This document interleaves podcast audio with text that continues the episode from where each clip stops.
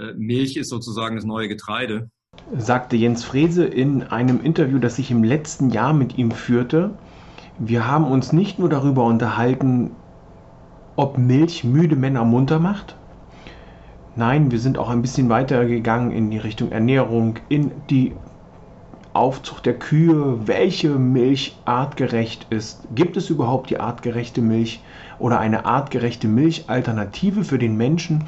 All das erfährst du in der aktuellen Episode von Leichter Leben mit Hashimoto, der Podcast. Viel Spaß!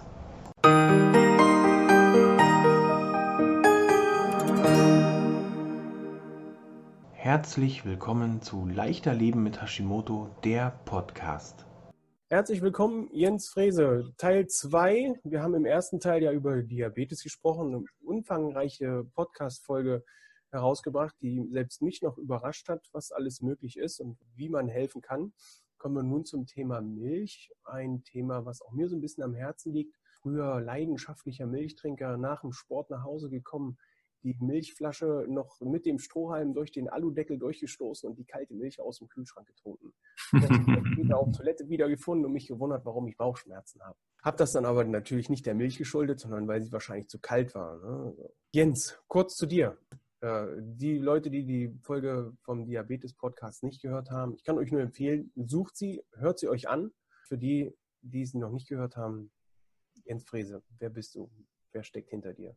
Ja, ganz kurz. Ähm, ich bin zum einen Sportwissenschaftler, also ich habe an der Deutschen Sportschule Sport studiert, das ist allerdings schon 25 Jahre her.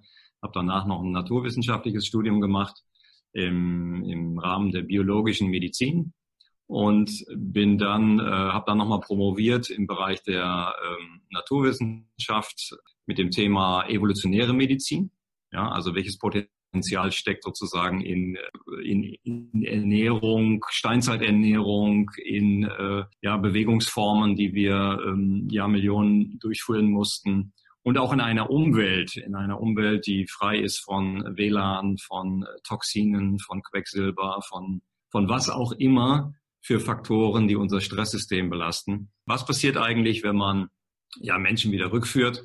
Dazu habe ich ein eigenes Forschungsprojekt, das habe ich vor ein paar Jahren angefangen, eben darüber promoviert und das führen wir jetzt weiter fort. Das nennen wir die Eifel-Studie. Und in dieser Eifel-Studie, da rennen äh, 20, 30 Menschen dann durch, durch den Naturpark äh, Südeifel und äh, wir machen dann alle möglichen Untersuchungen dazu. Unter anderem werden die Herren und Damen dann beköstigt mit einer Steinzeiternährung.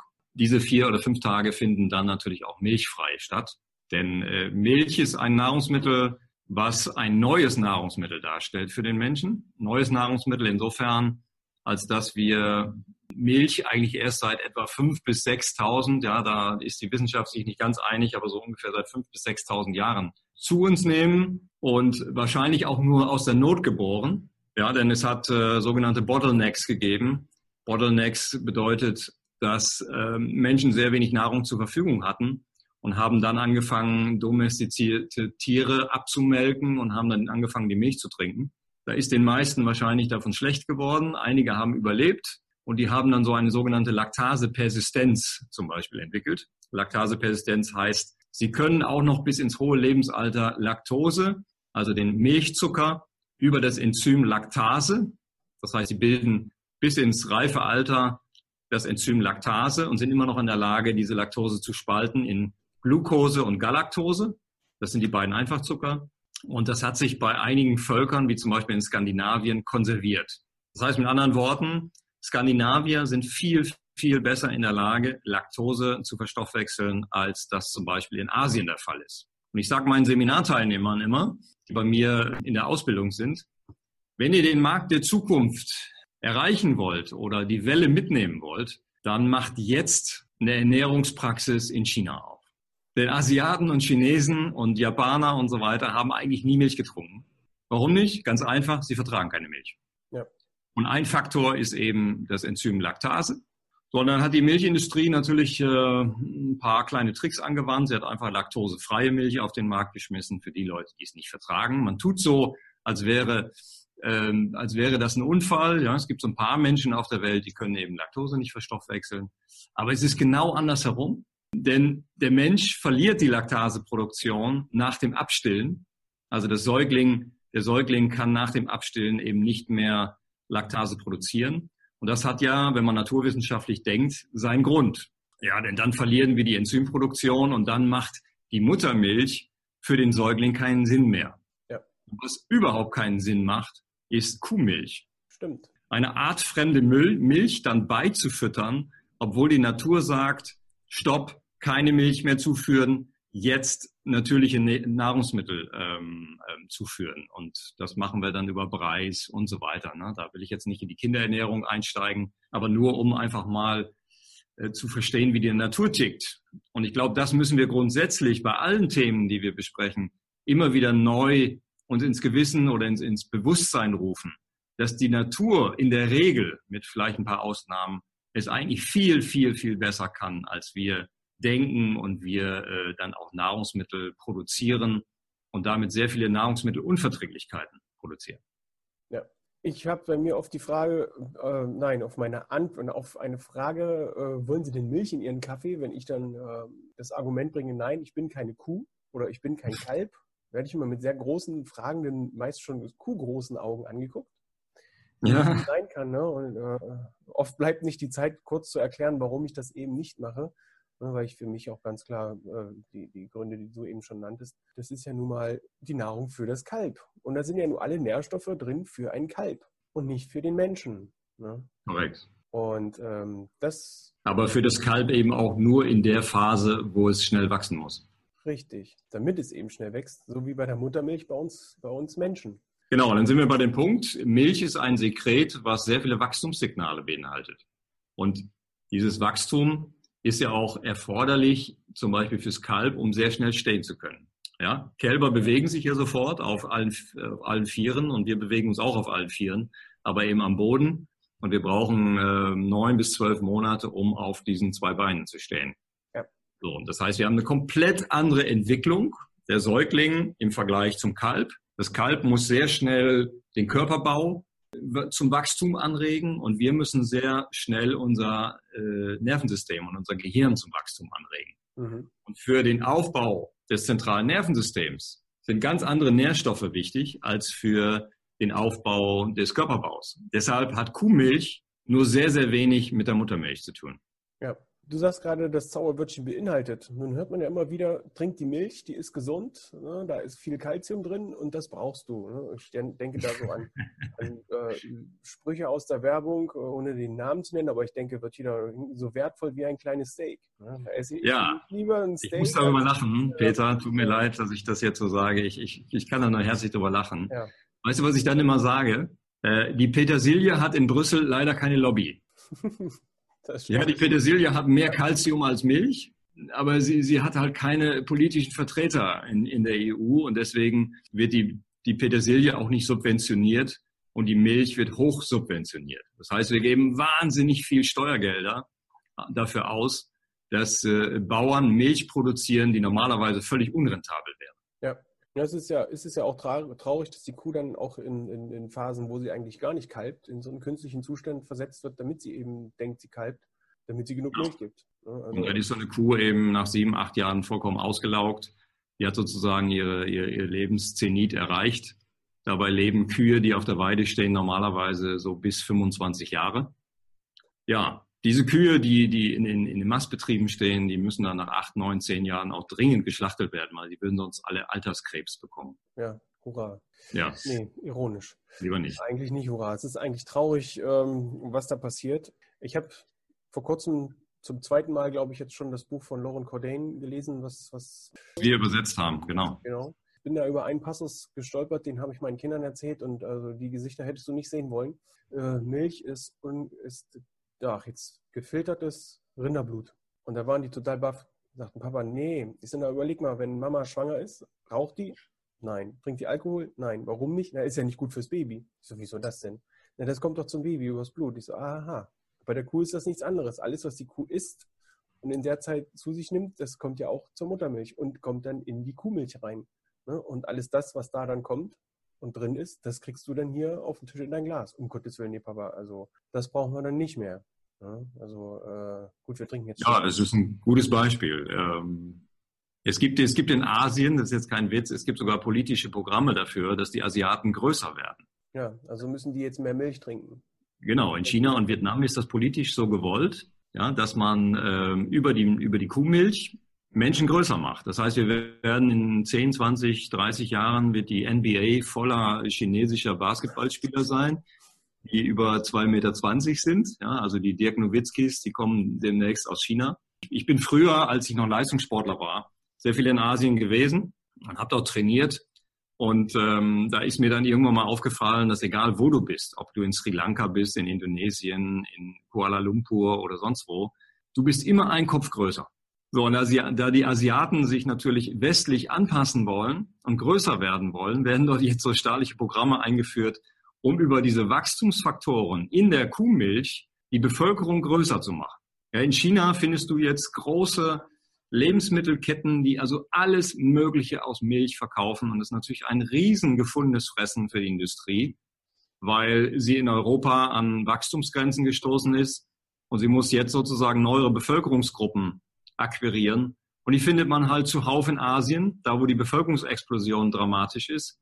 Und natürlich in Afrika, da wo man auch nie Milch getrunken. Es gibt eine Ausnahme, das sind die Maasai.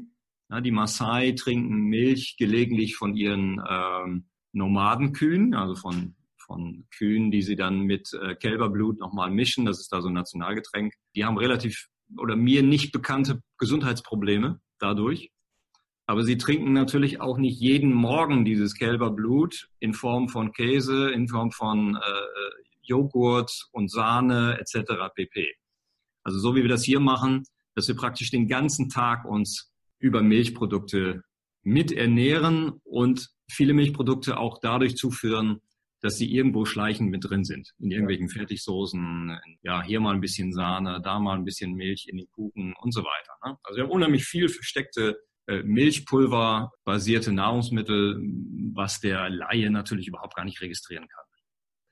Ich bin ein bisschen sprachlos gerade über die Vorhaben da in Asien. Das ist ja Wahnsinn.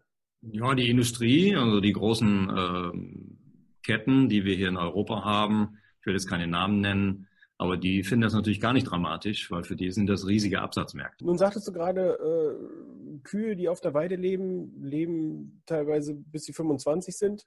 Sind das die Kühe, die uns noch einigermaßen Milchprodukte liefern können? Äh, oder sollte man auch von diesen Milchprodukten dieser Kühe äh, die Finger lassen? Ich sage jetzt nur, ich werfe jetzt mal nur so ein Stück Butter mit dem grünen Kleeblatt drauf in den Raum, wo es immer wieder heißt, die wäre doch aufgrund der Weidehaltung, äh, die dort in, äh, in der Firma äh, hoch angebracht ja. wird, ungefährlich und sogar gesund. Ja, ja. Oder gesünder als andere Butter. Ich glaube, ich muss so sehr stark differenzieren. Ähm, und das habe ich ja gemacht. Ich habe ein, ein großes Online-Seminar dazu erstellt, wo ich alle wissenschaftlichen Erkenntnisse integriert habe. Und hier musst du ganz stark differenzieren. Ich will Milch nicht 100 Prozent verteufeln und sagen, alle Milchprodukte sind schlecht. Hier müssen wir differenzieren. Die, wenn man Untersuchungen schaut, ähm, Rohmilch gegenüber industriell prozessierte Kuhmilch, dann hast du in Tierstudien in der Industriemilch viele Krebserkrankungen, in der Rohmilch wenig Krebserkrankungen, ja, um es mal so plakativ zu sagen. Das heißt, die Rohmilch ähm, jetzt nehmen wir mal die Weidetiere nochmal raus. Die Rohmilch ist per se schon mal etwas freundlicher als die Industriemilch, in Anführungsstrichen. Ja, jetzt haben wir natürlich Gesetze. Pasteurisierung, Homogenisierung. Seit den 30er Jahren, glaube ich, gibt es ein Gesetz, dass wir das eben äh, pasteurisieren müssen, damit keine äh, Infektionserreger und so weiter drin sind. Ja, aber es stellt sich natürlich die grundsätzliche Frage, ob wir überhaupt Milch trinken müssen. Wenn wir jetzt die Weiterverarbeitung, die Weiterverarbeitung gehen, ähm, oder lass uns erstmal Weidetiermilch mit äh, normaler Masttiermilch, die wir in, als Haarmilch zum Beispiel kaufen können, vergleichen. Dann hast du da natürlich eine ganz andere Fettsäurekomposition. Dadurch, dass äh, Kühe Wiederkäuer sind und eigentlich nur Grünklee und Gras essen, fressen und kein Kraftfutter, kein Soja oder sowas, in der Richtung, ähm, entwickelt sich im Fleisch und in der Milch natürlich eine ganz andere Komposition als bei, bei äh, Stalltieren. Und wenn du jetzt mal ein Nahrungsmittel rausnimmst, wo ich der Meinung bin, dass wir das essen können, dann ist das Weidetierbutter. Weidetierbutter besteht eigentlich fast nur noch aus Fett. Die allergenen Substanzen sind nahezu 100 Prozent rausgefiltert. Und die Weidetierbutter hat eine Fettsäurekomposition mit Omega-3-Fettsäuren und ähm, mit, mit anderen wertvollen Fettsäuren, die wir in, in der normalen Butter so nicht finden. So, das wäre also eine, ja, wenn man sich zwei, drei äh, Produkte aus Milch rausfiltern möchte, die man empfehlen kann, dann gehört die Weidetierbutter sicherlich dazu. Gut zu wissen. Okay. Ich esse im Übrigen auch gelegentlich Weidetierbutter. Also nur um das klar zu sagen. Ich habe jetzt keinen Vertrag mit, äh, mit Kerrygold oder sowas, ne? aber gelegentlich esse ich auch mal Weidetierbutter. Ja, wir sind neulich mal hier in der Gegend im Raum Niedersachsen mal bei einem Kuhstall vorbeigefahren und waren ganz erschüttert, was da, äh, man konnte in den Stall reinschauen und wir waren mhm. ganz entsetzt. Also da war alles zu finden, aber kein Gras. Ja, natürlich nicht. Dass ja im Herbst jetzt nicht rausgehen können, äh, weil es matschig ist und da nicht so viel Gras da ist, aber auch da Uh, du hast denn eben über das Kraftfutter, was ja in der Regel über, ja, über so Soja basiert. Ne? Das meiste ja. Soja, was auf der Welt angebaut wird, wird für die Stalltierfutter äh, genutzt.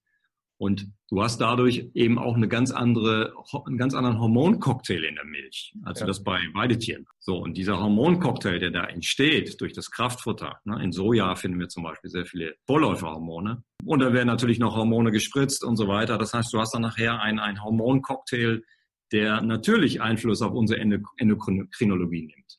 Mhm. Aber das Thema ist sehr, sehr wenig erforscht, weil natürlich auch niemand daran interessiert ist, das zu erforschen. Ja, da steckt ja wieder ein ganz anderer äh, Wirtschaftszweig dahinter, der wahrscheinlich gar nicht so, dem ist es gar nicht so wichtig, dass das jemand erforscht. Ne? Ja, ich habe zwar schon etliche Bücher äh, darüber gelesen und auch noch im Regal stehen, die darauf warten, gelesen zu werden, angefangen mit Don't Drink Your Milk bis hin zu, jetzt fällt mir der Name nicht ein, äh, der Herr ist zwar mehr auf Vollwerternährung äh, spezialisiert. Der Brucker. Genau. Und da ist auch höchst interessant zu sehen, was, was die Milch so anrichtet. Ne?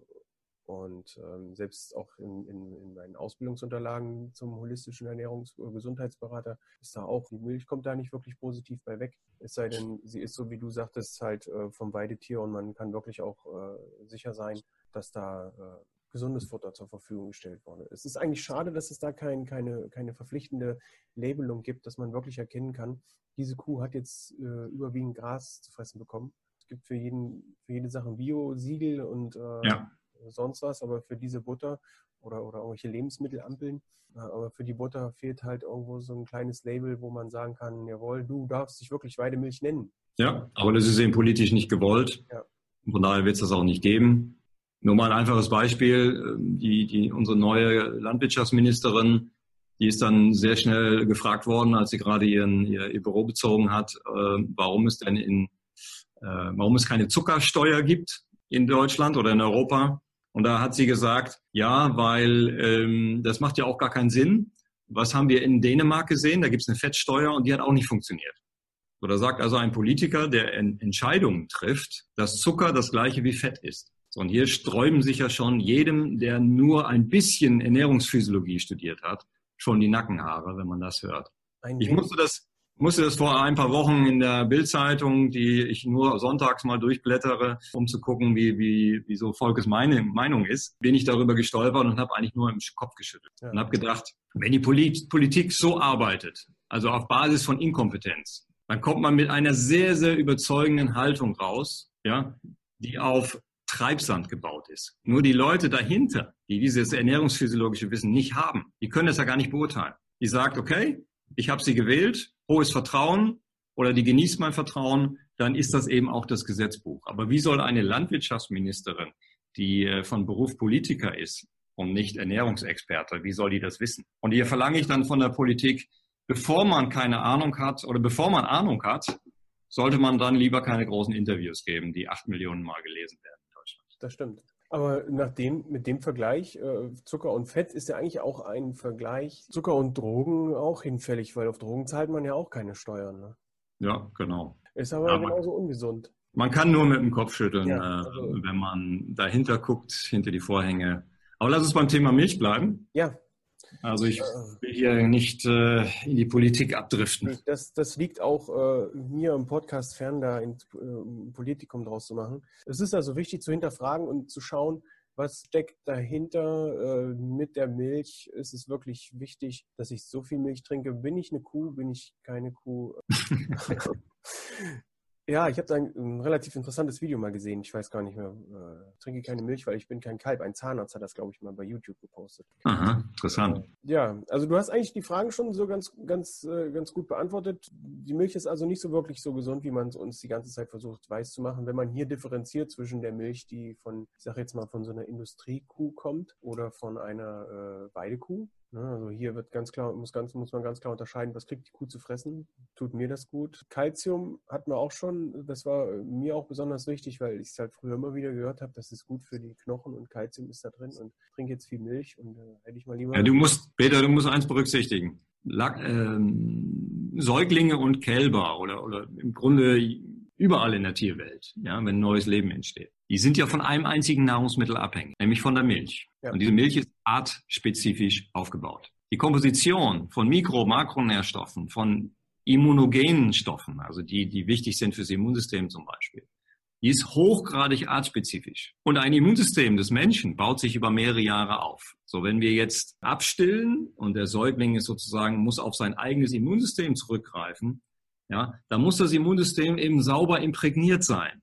Und das ist eben, das sehe ich eben auch bei sehr vielen Patienten, die sind nicht sauber imprägniert, ja, weil sie sehr früh eben mit einer Art fremden, Art unspezifischen äh, Substanz in Kontakt gekommen sind. Umso früher, umso schlechter wirkt sich das für das Leben aus. Ja, und programmiert unser Immunsystem dann auch komplett falsch. Und hier sehe ich eines der zentralen Probleme. Also um es äh, unterm Strich zu sagen, die Milch hat ganz, ganz viele Funktionen. Ja, aber diese Funktionen sind alle artspezifisch. Und wir können dann über Calcium, über Laktose und sonst was reden, aber es gibt viel, viel, viel mehr Themen im Bereich Milch. Denn bedenke, ein Säugling oder ein Kalb, das wird ja nicht über Gemüse, Obst und äh, Mandeln und was weiß ich ernährt, sondern es bekommt nur ein einziges Nahrungsmittel, die Milch. Also muss diese Milch alles beinhalten, was für die ersten ein bis anderthalb Jahre manche Naturvölker ähm, geben Muttermilch bis zu zwei Jahren. Die muss alles in sich tragen, was für, ja, was für, für diese Phase der Entwicklung notwendig ist. Ja, und die Entwicklung ist eben beim Kalb komplett anders wie beim, äh, beim Säugling. Das habe ich vorhin schon gesagt. Und deshalb brauchst du ganz andere Komponenten. Ja. Und wenn die Natur sagt, so, jetzt entlasse ich dich sozusagen in die freie Wildbahn. Du bekommst keine Muttermilch mehr, weil du auch keine Laktose äh, mehr spalten kannst um nur ein, ein äh, Thema zu nennen, ja, dann gibt die Natur dich ja sozusagen frei für die Umwelt. Und jetzt muss dein, dein Körper, dein Immunsystem muss jetzt anfangen, neue Nahrungsmittel kennenzulernen. Und umso natürlicher diese Nahrungsmittel sind, umso besser, weil natürlich, natürliche Nahrungsmittel in unserer DNA seit vier Millionen Jahren programmiert sind. Ja, Milupa kennt unser Immunsystem nicht, eine Mohrrübe schon. Ein sehr schöner Vergleich. So, aber die Mohrrübe heute ist nicht mehr die Mohrrübe von vor zwei Millionen Jahren. Das müssen wir natürlich auch dazu sagen. Deshalb kannst du auch immer nur, wenn du zum Beispiel über Paleo sprichst, über eine Paleo-Ernährung, kannst du auch immer nur noch über eine moderne Paleo-Ernährung sprechen. Modern insofern, weil alles hochgezüchtet ist. Du bekommst ja. ja kaum noch Urpflanzen. Ja, dem angepasst, was halt damals früher möglich war. Ne? Das, was uns jetzt zur Verfügung steht, adaptiert an den Vorgaben oder an dem, wie man früher halt gegessen hat. Ne? Und natürlich regional bedingt möglich. Genau. Und manche Leute denken dann ja, also das so, ist das bei mir in der Praxis, die sagen dann, ja, Fräse kann ich dann auf, auf Ziegenmilch umsteigen oder auf Schafmilch oder sowas. Ja, und dann äh, stelle ich natürlich die Frage, ob das artspezifisch ist. Ja, und dann äh, hat sich die Frage ganz schnell beantwortet. Ähm, vielleicht auch für deine Hörer wichtig, das ist keine Alternative. Es ist ja, aber viel, gleiche Art, ja. Viele Patienten, die nach ihren Lösungen suchen, die, die doktern dann jahrelang rum, bevor sie dann mal äh, den Weg finden, der für sie dann auch funktioniert. So, und wenn man jetzt umsteigt von Kuhmilch auf Ziegenmilch oder auf andere Milcharten, na, dann macht man es nicht wirklich besser. Auch eine sehr äh, interessante Herangehensweise. Oft hört, hört man und sagt man ja dann, ja gut, dann probiere ich halt die Ziegenmilch. Die ist nicht ganz so schlimm. Von der Seite gesehen äh, ist es natürlich auch wieder richtig zu sagen, die ist aber auch nicht artspezifisch. Ne? Das ist dann wie Ahornsirup und Honig. Ist beides süß, aber nur der Honig ist auch äh, wirklich das Natürlichere von beiden. Ne? Exakt. Zwei völlig verschiedene Produkte. Ja. Oder die Schokolade, um es mal ganz krass zu sagen. Ne? Der Honig und die Schokolade ist beides süß, aber nur der Honig ist das artspezifischere von beiden. Genau. Ja, ich bedanke mich bei dir für dieses interessante Interview. Nun zum Abschluss noch äh, meine zwei Fragen. Welches Angebot hast du denn in der Tasche für meine Hörer dieser Milchfolge? Ja, im Grunde zwei Angebote. Ähm, zum einen natürlich äh, eine, eine, intensive Beratung, wenn jemand das wünscht, ja, wenn jemand also tief in die Materie da einsteigen möchte und, und sucht nach Lösungen für seine Probleme.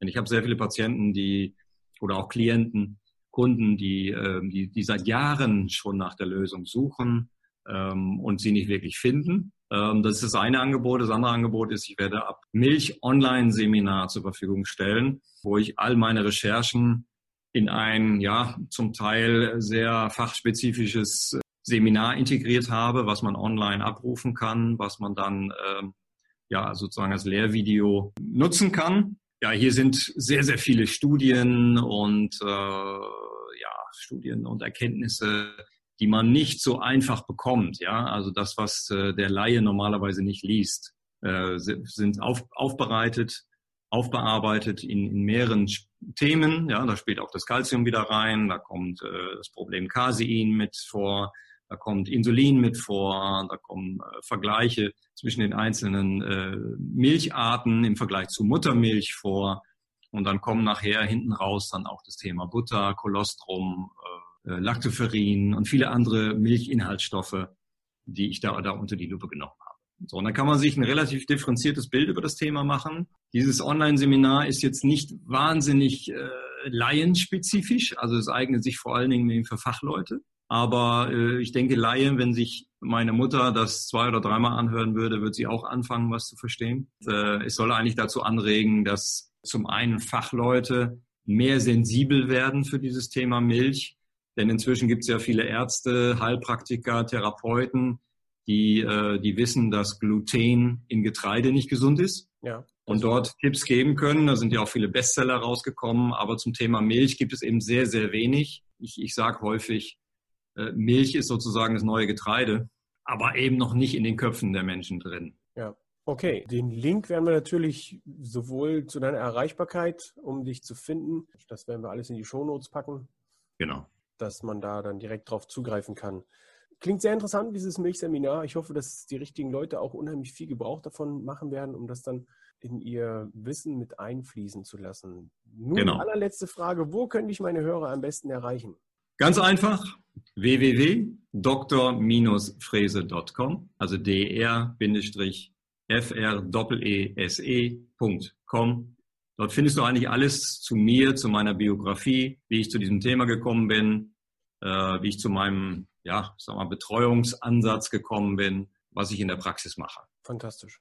Auch das werden wir in die Shownotes mit reinschreiben, sodass wir dann quasi direkt auf dich und dein äh, unheimliches Wissen zugreifen können. Also nicht unheimlich im Sinne von unheimlich, sondern unheimlich großes Wissen. Herzlichen Dank.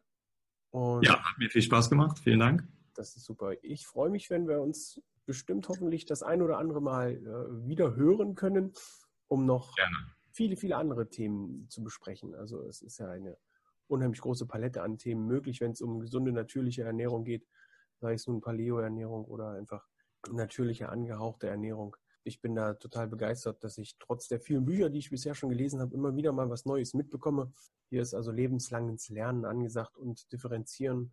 Und auch Wenn du nichts Neues mehr erfährst, dann hast du deine Neugierigkeit verloren. Das stimmt. Und immer wieder mal über den Tellerrand hinausschauen und nicht sagen, das hat bis jetzt so geklappt, also brauche genau. ich nichts ändern. Exakt. Okay.